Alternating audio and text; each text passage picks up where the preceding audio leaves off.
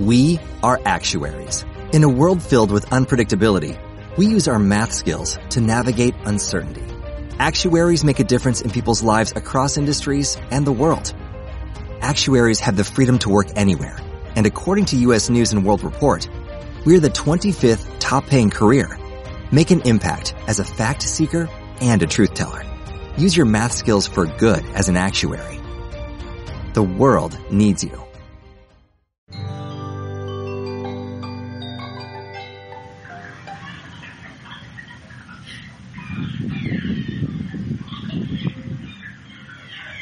El Parque Explora en el Amazonas. Crónicas de un bujeo en agonía por Elvis Cueva Márquez. Los delfines rosas del Amazonas, el legendario macha en dialecto ticuna, el mismo encantador de mujeres según leyendas populares de los ribereños a lo largo y ancho del río Amazonas. Este ser marino, al igual que la mitología griega de las sirenas, que encantaban a los navegantes con su dulce voz, arrastrándolos hasta la muerte. Al contrario, nuestro cetáceo se transforma en ser humano con inigualable belleza. Llega a las fiestas sin ser invitado.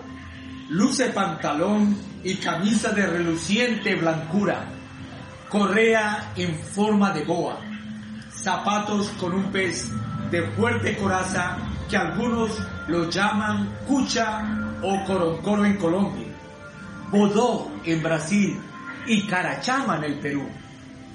Además una raya como toro que suele usar como sombrero y un cangrejo de reloj. Este encanta a hombres y mujeres para llevarlos a las profundidades del río, donde se ocultan ciudades inimaginables al pensamiento humano. Este mamífero, figura insigne de nuestras leyendas, no solo en la parte mítica, sino por lo dócil y también para algunos una bendición, porque ha salvado vida de ribereños y pescadores al naufragar. Hoy en día se encuentra en la lista de animales amenazados en desaparecer si no actuamos a tiempo. Nos hallábamos contemplando la belleza del bosque inundado, árboles enormes como el renaco, que parecían los tentáculos de un pulpo adhiriendo sus raíces en el fondo del lecho del río. Para algunos pescadores, también en estos parajes halagados se aloja otro personaje legendario, el guardián del bosque, la famosa Madre del Monte, denominada para Colombia, Curupira para Brasil y Chuyachaki en Perú. Que extravía a los incautos que deambulan en la selva. Era la estación de aguas altas, época de abundancia de frutos silvestres. Algunos frutos que caen al agua logran flotar alimentando a los peces y otras son arrastradas por la corriente.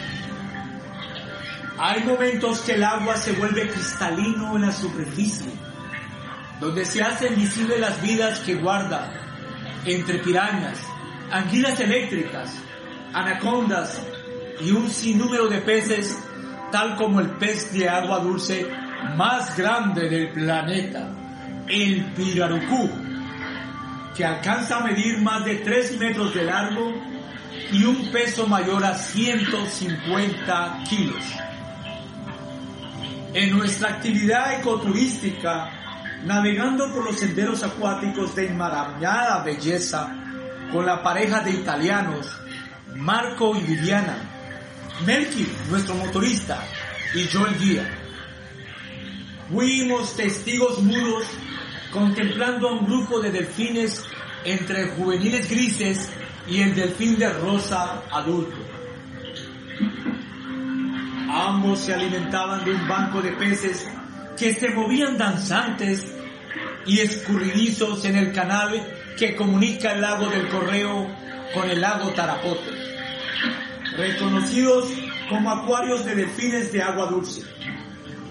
También es parte de una reserva indígena ticuna y está integrada a la lista de humedales de importancia internacional de la conservación Ramsar. Entre el grupo mixto se identificó un delfín rosa, adulto, denominado popularmente como bujeo colorado. Muy esquivo con sus movimientos, aparecía al frente de nuestro bote, recordándonos que su origen fue el mar.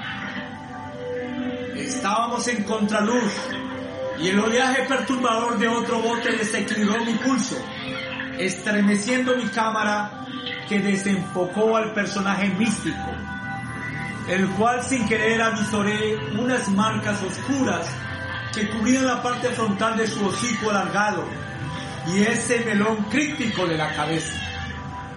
Me asusté, quedé perplejo, sentí un vacío interior que volví a revisar afanosamente el registro de la foto y claro, hallé la imagen triste de ese individuo rosa con una malla atorando su hocico y rasgando su frágil cuerpo. Le dije al motorista, mira la foto. De inmediato palideció y en silencio, a través de nuestras miradas encontradas, compartimos el mismo dolor. Pero en la silla de atrás, donde se hallaban los pasajeros, emergió la voz ingenua de Marco, quien me dijo, ¿puedo ver la foto? No podía negarle la oportunidad de ver y acabé enseñándole la imagen. Reaccionó de inmediato llamando a la entretenida esposa que se hallaba con los binoculares viendo un ave. Se quedó perpleja cuando vio la misma imagen agonizante del bujeo. Traté de distraerlos para no debatir sobre la tragedia que todos fuimos testigos y cómplices por no salvarlo e intenté por segunda vez tomar una mejor evidencia del trágico momento, pero no pude. Desapareció como el ser legendario que es. Su magia se fue para siempre. Solo se grabó en nuestra mente. Se marchó con sus lágrimas que se desvanecieron en su viaje profundo. Quedó la zozobra entre nuestras miradas y la llamada de auxilio que nunca llegó. Seguimos navegando, ya eran las 3 de la tarde y la balsa de control de botes y pescadores se hallaba a unos metros de distancia. Arribamos porque de costumbre hay que registrarse al ingresar al área como aparece en el reglamento. Allí se hallaban de turno un abuelo con el nieto haciendo guardia como centinela del agua decidimos subir a la casa flotante para estirar las piernas y contemplar el paisaje de los espíritus de la selva. Se define como la refracción en los cuerpos de agua de color oscuro, casi un espejo. Traducen imágenes de seres ocultos al integrar el agua, la tierra y el cielo. No se puede ver el efecto imaginándonos con la imagen de la foto registrada en posición vertical. Luego arribaron otros botes mientras nosotros aprovechamos para tomarnos una foto como testigos de la desgracia de la crónica de un bujeo en agonía. Después pasó un bote típico con techo de paja con algún miembro de una comunidad que arrojaría unos envases plásticos al lago lo supimos después que el vigía de control nos informara. Lo que repliqué que ellos como autoridad deberían parar esas embarcaciones enemigas, que no cuidan el medio ambiente, que tenemos la obligación de cuidar el agua, fuente de vida, donde nos transportamos, donde bebemos el preciado líquido que calma la sed, donde está nuestro sustento diario donde aún se respira oxígeno puro. Tenemos que ser agradecidos con la madre naturaleza. No importa quién se crea dueño del territorio, turista o autoridad gubernamental, no les da derecho lo que quieran con un patrimonio que es de todos nosotros, sea amazonense o de las futuras generaciones que no han nacido y aún no puede decidir simplemente es un acto de amor y principio colectivo entre los que habitamos y defendemos este rincón del planeta. Sorpresivamente arribó también el biólogo Fernando Trujillo, con una comitiva que trabajan en conjunto con el área, con la Fundación WWF y otros extranjeros que al final no supe quiénes eran. Se encontraban monitoreando a los delfines.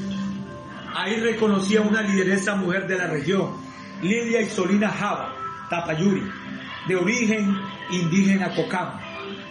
La distinguí el año pasado cuando acompañaba a la delegación del embajador de Inglaterra en su visita por el Amazonas. Ella hace parte de vigilancia y monitoreo en el resguardo con otra lideresa, Reineria Leiva, de la Iña Ticún. Se me acercó Fernando Trujillo, me saludó de inmediato, me preguntó por las aves en vista que él tenía conocimiento de mi actividad como observador de aves en la guianza turística profesional.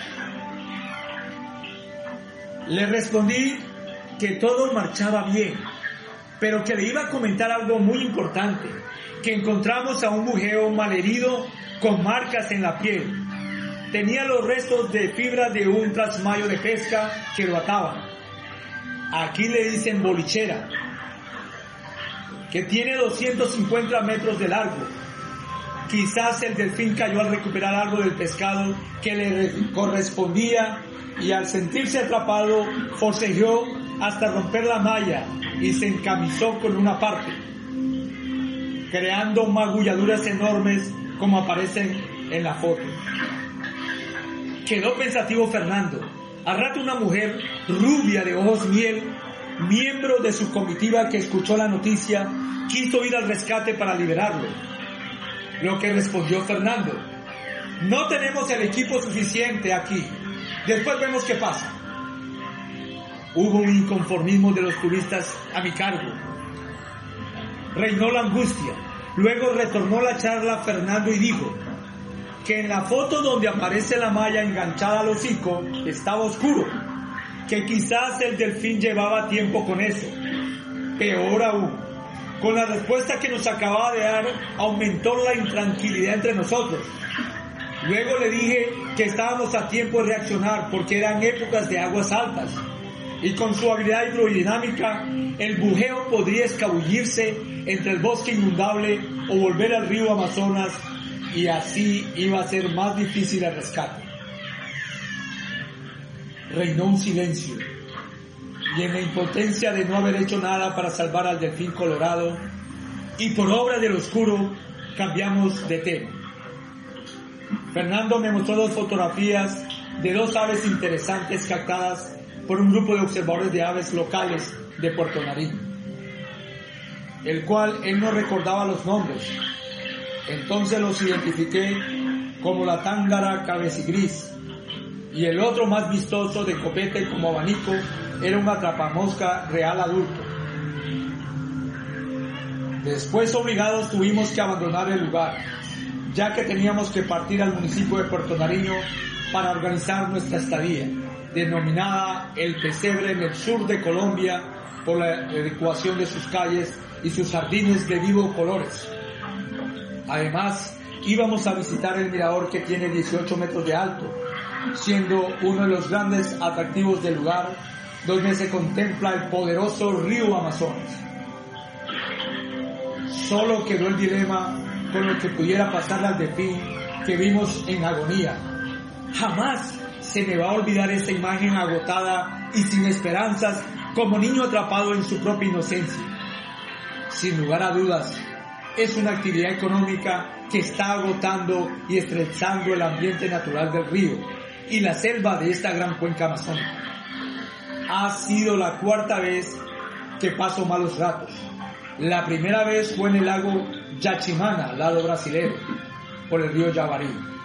Llegaba en bote justo con unos turistas franceses cuando vimos un pescador arponear un delfín rosado como carnada para capturar peces ornamentales y carnívoros como las motas.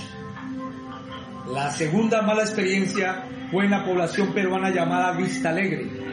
Un delfín hinchado de la misma especie, yacía muerto flotando en la orilla del río Amazonas. Y finalmente, en otra oportunidad, en el mismo lago Tarapoto, un delfín arponeado con una flecha en el hombro. Apareció en tres oportunidades en la superficie y luego se marchó como premonición lo que hoy sucedía en el mismo lugar que fuimos testigos o cómplices o quizás impotentes con lo sucedido. No hemos cambiado en nada. Los hechos siguen ocurriendo. No se sabe el origen de la malla asesina que atrapó el delfín. Pero todos somos culpables con el silencio.